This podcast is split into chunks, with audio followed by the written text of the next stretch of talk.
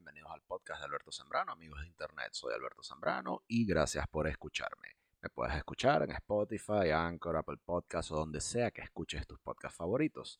Si desborda generosidad, te puedes suscribir al Patreon, patreon.com barra Alberto Zambrano, por menos de lo que te cuesta un café al mes. Y si quieres dejar una donación anónima en cripto, en la descripción del audio tienes las coordenadas. De paso, que si te quieres meter en el mundo del Bitcoin, te dejo dos enlaces para que te suscribas a Binance o a KuCoin y comiences a generar ingresos pasivos con cada inversión en cada compra de cripto que hagas con tu tarjeta de crédito.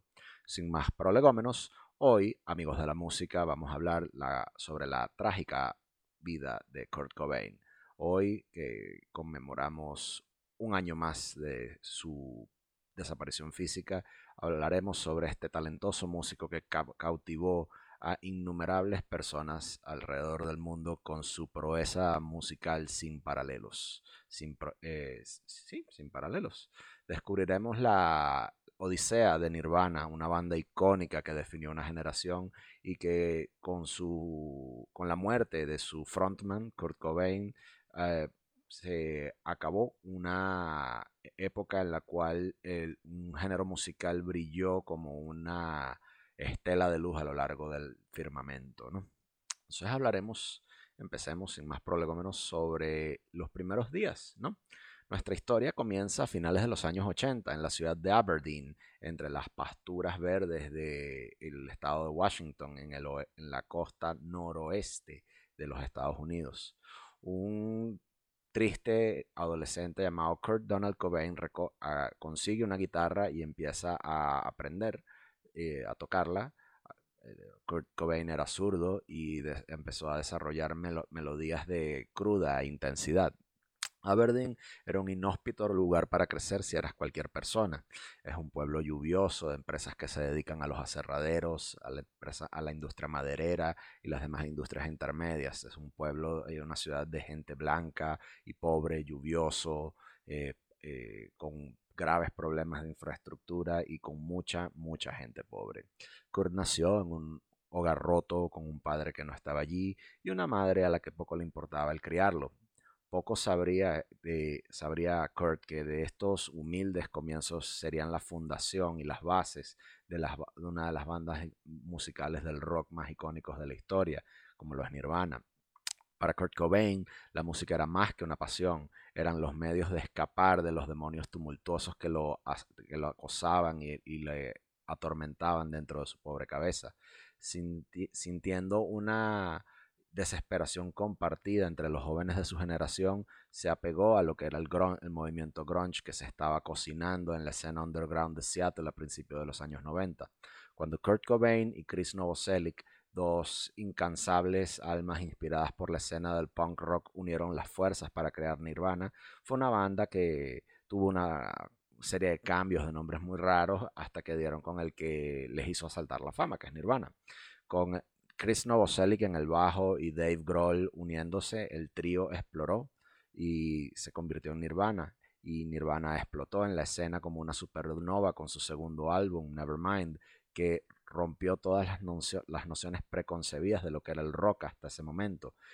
la, voz gruesa y, apedrada de, Kurt Cobain eh, rompía por las... Eh, rompía los sonidos con una, una energía sin, sin, sin paralelos, sin alguien que la pudiera comparar, y las letras gruesas, crudas, eh, feas y oscuras de Nirvana eh, parecían que de la pluma de Kurt Cobain se juntaban y se apelotonaban y eso permitió que muchas audiencias a lo largo del mundo se identificaran con ese sonido.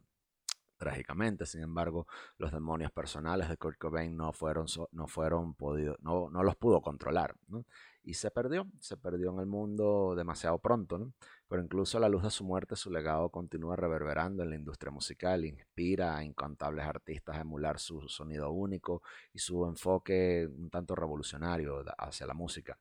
Impulsados por la eh, por la capacidad lírica y la vocal poderosa de Kurt Cobain, el sonido único de la banda atrapó la atención de los productores en Seattle y de la comunidad musical de Seattle a, finales de los años 80, entre el 88 y el 89.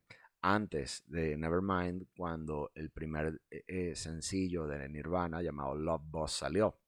Al final, si no sabes lo que es el grunge, pues debes saber que a final de los años 80 y principios de los 90, Seattle era el epicentro de una pujante escena musical que, que definiría una generación entera. Esa escena, luego llamada el grunge, fue, era, se caracterizaba por un sonido crudo de lo-fi que en, algún, que en algún momento fue pesado y melódico, con letras puntiagudas llenas de ira y de rebelión. ¿no? Si escuchaste Nirvana, si, has escuchado seguramente Smells Like Teen Spirit y escuchas una canción de Pixies, cualquier canción de The Pixies, podrás notar que incluso para gente como Kurt y Chris Novoselic les parecía que estaban incluso hasta plagiando el ritmo. ¿no? La música grunge era una reacción a los sonidos eh, eh, apelotonados y superproducidos de la industria mainstream musical del tiempo, ¿no? Cuando, la época en la cual hablamos del glam rock de Van Halen, de Queen, de Kiss, de, son, de sonidos musicales con mucha producción, ¿no? Esto era un sonido crudo, poco pulido, de bajo presupuesto, de una escena musical que hablaba directamente a la desilusión y la incertidumbre que los hombres, que los hombres y las mujeres jóvenes, por lo cual los hombres y las mujeres jóvenes pasaban a final de, los, de, esa, de aquella época de expansión económica que solo benefició a algunos en, los años, en la década de los años 80 durante la presidencia de Ronald Reagan y que se sentían desconectados y que empezaron a experimentar la recesión económica y los alzamientos sociales de finales de los 80. ¿no?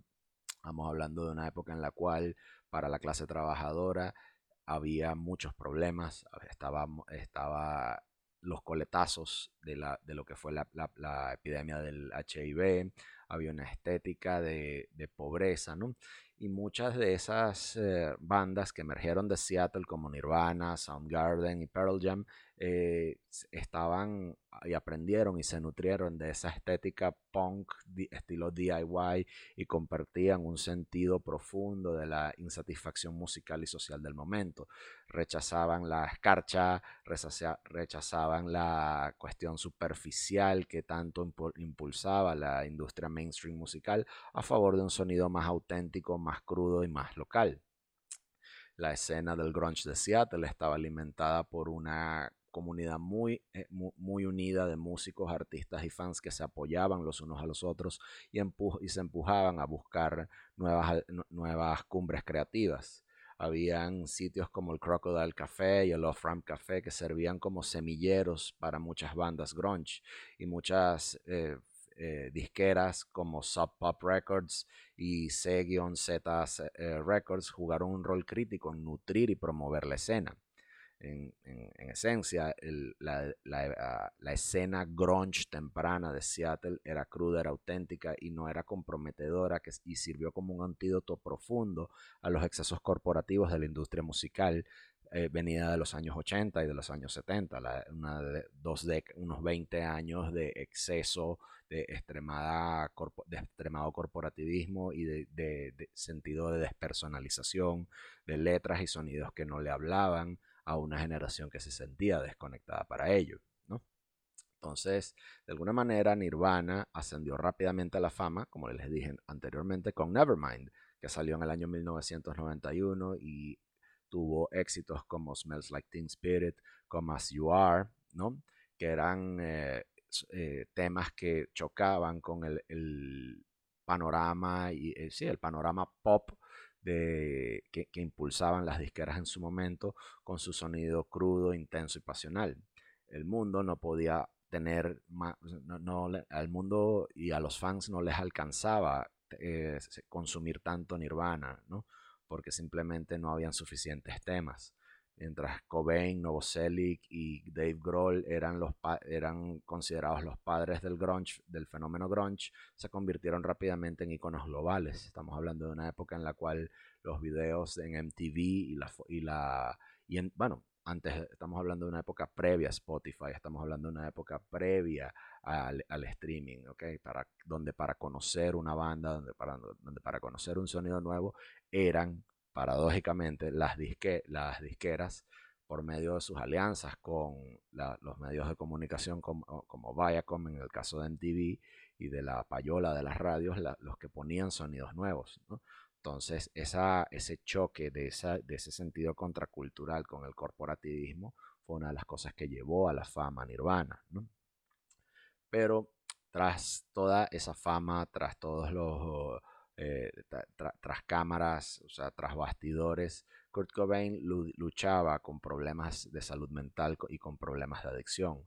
Su salto súbito a la fama y sus expectativas superficiales lo consumieron y con un muy dolor, un dolor incesante de problemas estomacales que, y de una infancia que de alguna manera estuvo marcada por inestabilidad y pérdidas, porque Kurt Cobain vivió, en un hogar roto, no, creció con su madre, vivía saltando de sofá en sofá cuando era un adolescente y en algún momento llegó a ser un, indigente, ¿no? Todo eso fue ah, eh, alimentando sus demonios internos y eh, ayudándole a, fomentar una cada vez más creciente dependencia y adicción a la heroína.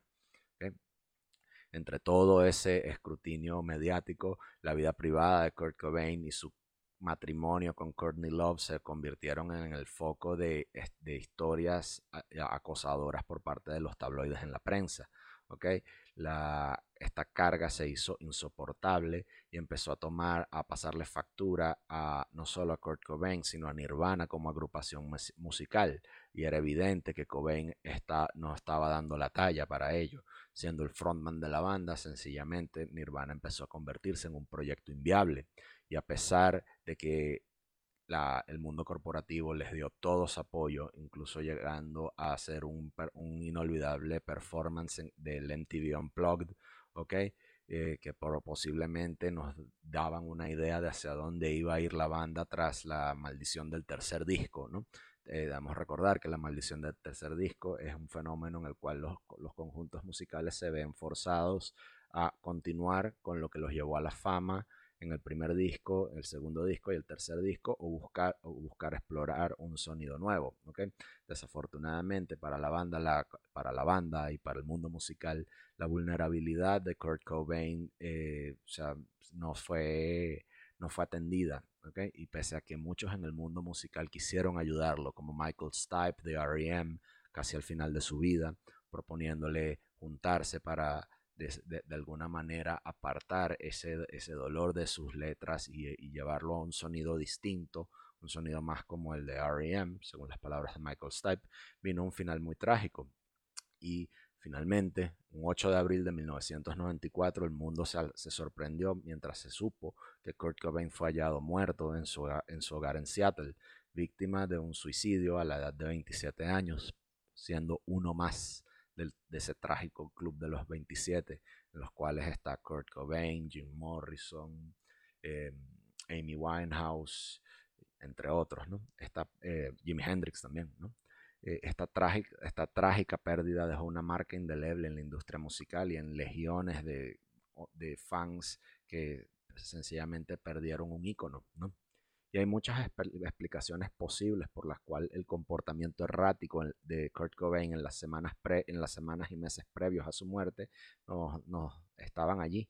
Y tristemente nadie lo pudo, nadie lo pudo ayudar, dejando a una viuda, dejando a una esposa viuda y dejando a una niña huérfana.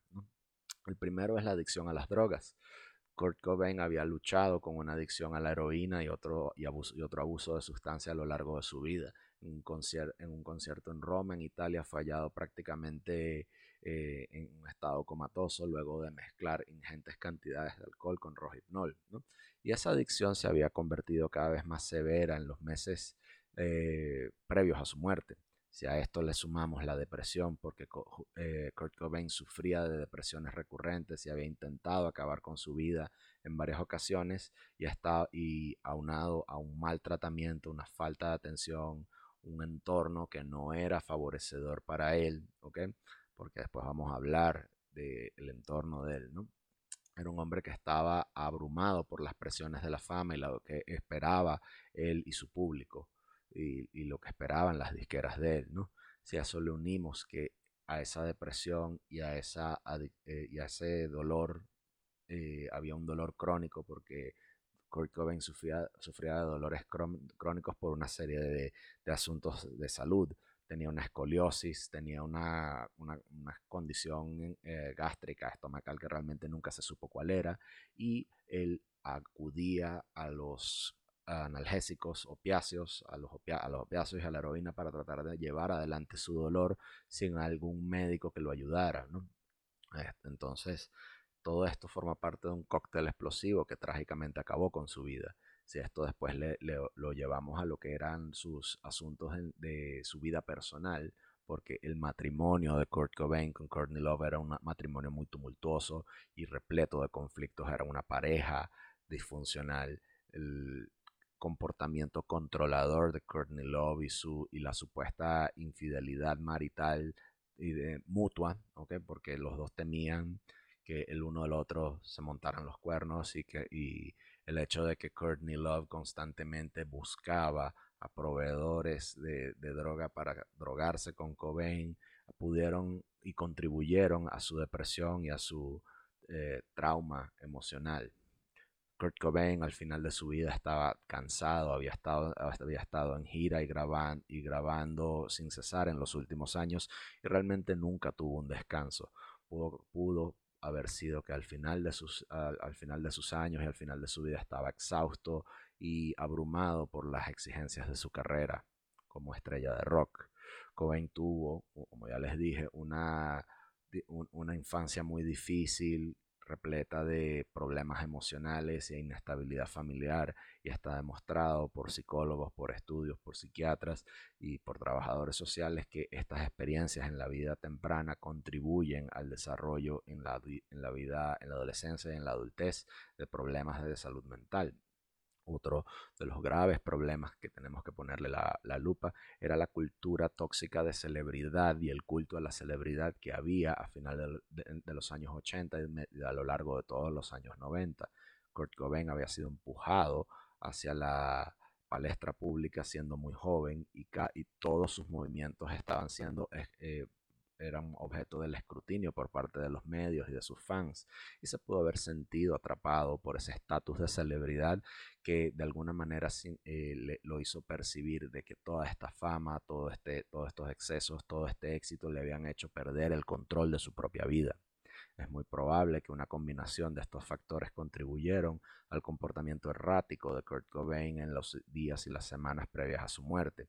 Incluso eh, y sin, bueno, sin embargo, las causas precisas de su trágico fin permanecen envueltas en un velo de misterio, controversia y especulación y son sujetos de, son sujetos de objeto de análisis y de, y de debate, porque la relación entre Kurt Cobain y Courtney Love en las semanas previas a su muerte ya estaba muy compleja eh, y, y llena de tensión Okay. La pareja había estado casada desde 1992, tenían una hija muy pequeña juntos, pero su relación era muy tumultuosa y repleta de conflictos y el miedo de Courtney Love de que Kurt Cobain se divorciara de ella y a su vez, eh, a raíz de ese divorcio, el perder el acceso a toda una serie de, dinero, riquezas y estatus, eh, la pudo haber influido en, eso, en el momento en el que se da la muerte de Kurt Cobain, tanto Kurt como Courtney estaban viviendo separados. Cobain se quedaba en una casa en Seattle mientras Courtney Love vivía en Los Ángeles. Sin embargo, habían señales de que, la de que esa pareja estaba tratando de poder enmendar las cosas. Cobain le había escrito una carta de amor a Courtney expresando su afecto por ella y Courtney Love había estado haciendo planes para reunirse con con Kurt en Seattle. A pesar de esos intentos de reconciliación, habían señales también de que la relación entre esa pareja se estaba deteriorando. A finales de marzo de 1994, Courtney Love aparentemente trató de, hacer una intervención en un, un, intento de llevar a Kurt Cobain a buscar tratamiento para su adicción a las drogas. La intervención no fue exitosa y Cobain aparentemente huyó del centro de tratamiento luego de, al, poco tiempo de haberse hospitalizado allí. En las semanas que antes de su muerte el comportamiento de Kurt Cobain, como ya les dije, era errático. Habían reportes de que estaba usando drogas de, de, una forma muy, muy, muy frecuente y muy intensa. Y Courtney Love había contratado a un investigador privado llamado Tom Grant para rastrear los movimientos de Cobain y asegurarse de que él estaba bien. Luego de que Cobain fue descubierto, muerto en su casa el 8 de abril de 1994, Courtney Love se halló devastada, ya que ella ha hablado en público de su amor por Kurt y el dolor profundo que le causó su muerte. Sin embargo, su relación con él es uno de, de los aspectos más controversiales y debatidos de toda la vida del rockero con muchos fans y muchos críticos especulando sobre la naturaleza verdadera de esa relación y los factores que, contribuyeron a la caída y al eventual, el eventual deceso de Kurt Cobain. La muerte de Kurt Cobain fue tratada desde el principio como un suicidio, con una investigación muy rápida y muy concluyente que trató de determinar las circunstancias rodeando su muerte. Y al ser notificada de los al ser notificados la policía sobre la muerte de Cobain, se despacharon a una serie de, policías a su casa en Seattle. Cuando llegaron a la escena, hallaron el cuerpo de Kurt Cobain en el piso de un invernadero con una mm, escopeta, eh, con, una, escopeta a su lado, encima de él. Encontraron en un pote, eh, en una maceta, clavado con con un marcador, una nota una nota suicida en la cual hablabas a la le escribía a su esposa Courtney Love y expresaba su, su desespero sobre su adicción y las presiones de la fama. La escena del crimen fue rápidamente asegurada y fue tratada como una escena del crimen, una escena criminal, una escena homicidia, de un homicidio el Departamento de Homicidios y, el Departamento de Investigación Forense fueron llamados para recolectar evidencia y comenzaron su investigación.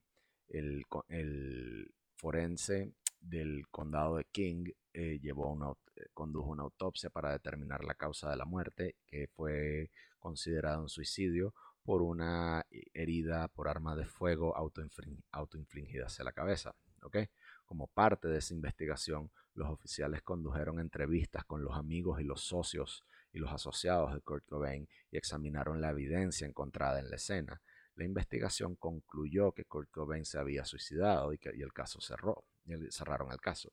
Sin embargo, las circunstancias rodeando rodean a la muerte de Kurt Cobain permanecen siendo sujeto de controversia y especulación y de muchos documentales. Tenemos documentales como Kurt and Courtney y Soaked in Bleach y una película de Gus Van Sant que está gruesamente basada en la muerte de Kurt Cobain, que nos sugieren que pudo haber una, algo más, una mano peluda, eh, una intención conspirativa para acabar con la muerte de Kurt Cobain y todas las señales apuntan hacia Courtney Love. Sin embargo, a pesar de esto, la, investigación oficial de la policía de Seattle concluyó que esa muerte era un suicidio, y esto permanece siendo uno de los eventos más trágicos y enigmáticos en la historia de la música rock. Em, como les dije, eh, el 8 de abril de 1994 hallaron el cuerpo del músico en el piso de un invernadero con una escopeta al lado de él. Esto lo trataron como un homicidio y y después rápidamente lo concluyeron como un, como un suicidio. Y si analizamos la evidencia encontrada, incluida la nota suicida que está eh, dirigida a la esposa de Cobain y la, y la, firma en la parte inferior, que no parece haber sido escrita por una mano izquierda según análisis caligráficos, Todo esto nos da una, una serie de indicios que tenemos que analizar. Cabe destacar que como dato adicional, la nota era, eh, fue escrita en un papel eh, membretado del Hotel Phoenix de San Francisco, donde Cobain se había estado quedando en los días previos a su muerte. Aunado a la nota de suicidio, la policía encontró eh, parafernalia para el uso, consumo de, heroína y, prescripciones médicas en la escena y habían muchas cantidades de heroína en el cuerpo de Kurt Cobain y, y así como una gran cantidad de heroína en su casa. Encontraron también una, casa, una caja de, de, conchas de escopeta, ¿ok? cartuchos de escopeta que eran, eh, coincidían con los, con los que la, con la escopeta con la que Kurt Cobain fue hallado.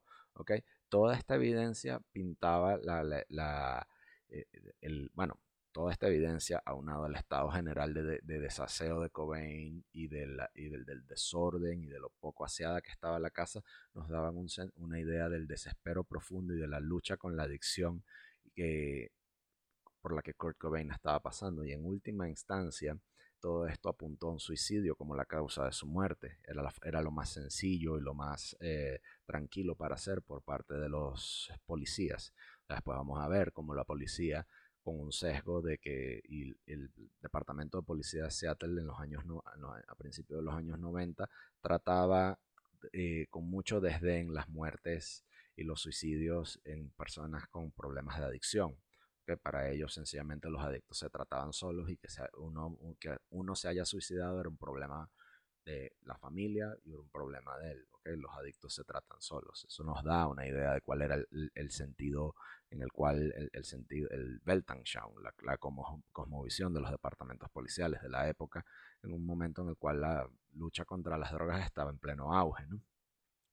el reporte toxicológico de sobre Kurt Cobain nos, nos, dio de que había mucha cantidad de heroína y niveles, y, niveles elevados de diazepam, que es un sedante conocido como Valium, así como lorazepam y otras benzodiazepinas usadas para tratar eh, la ansiedad y el insomnio.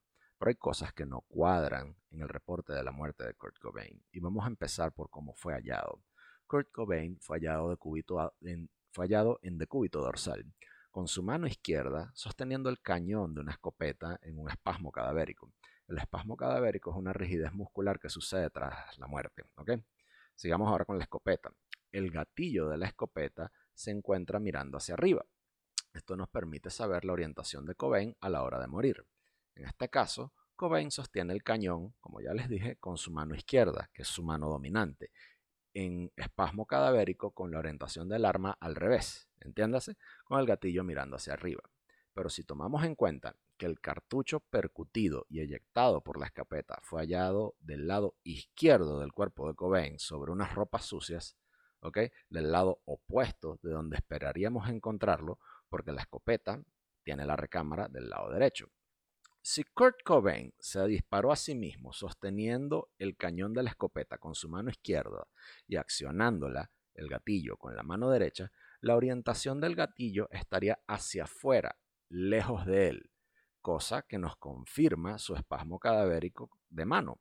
Pero la policía de Seattle nos explica una trayectoria ilógica de dicho cartucho, diciéndonos que la escopeta hizo un giro al ser accionada, expeliendo el cartucho hacia su lado izquierdo.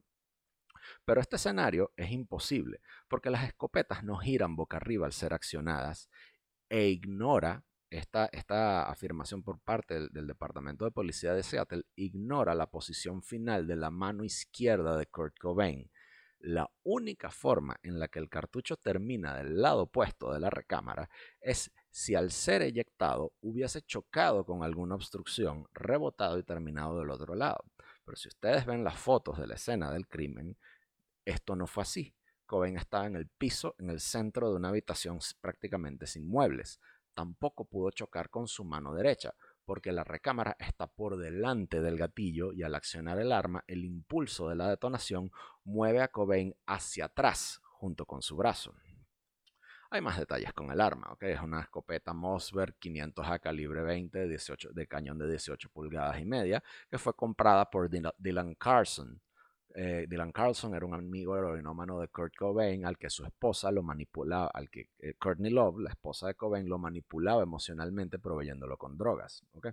Esto es uno de muchos misterios que no nos dan para eh, poder examinar a lo largo de esto. Pero si quieren saber un poco más, les recomiendo vean Soaked in Bleach y vean Kurt and Courtney, que son dos documentales geniales sobre la vida y muerte de Kurt Cobain. ¿no? Recuerdo de Kurt Cobain en el aniversario de su muerte, dejamos este audio. ¿no? ¿Qué ocurrió realmente? Bueno, no lo sabemos. Aunque la historia de Kurt Cobain llegó a un trágico final, su legado vive hoy en día, inspira y sigue inspirando a cantidades innumerables de músicos a que, a que agarran una guitarra y expresen sus emociones por medio de las artes. Los ecos de la voz de Kurt y la influencia de Nirvana permanecen como una, una prueba del poder de, las artes, del poder y de la pasión de un, de un alma torturada que se fue y se nos fue demasiado, demasiado pronto. ¿no? Es un cuento trágico que recordaremos y lamentaremos toda nuestra vida. Espero les haya gustado esto. Soy Alberto Zambrano y nos vemos en un próximo episodio.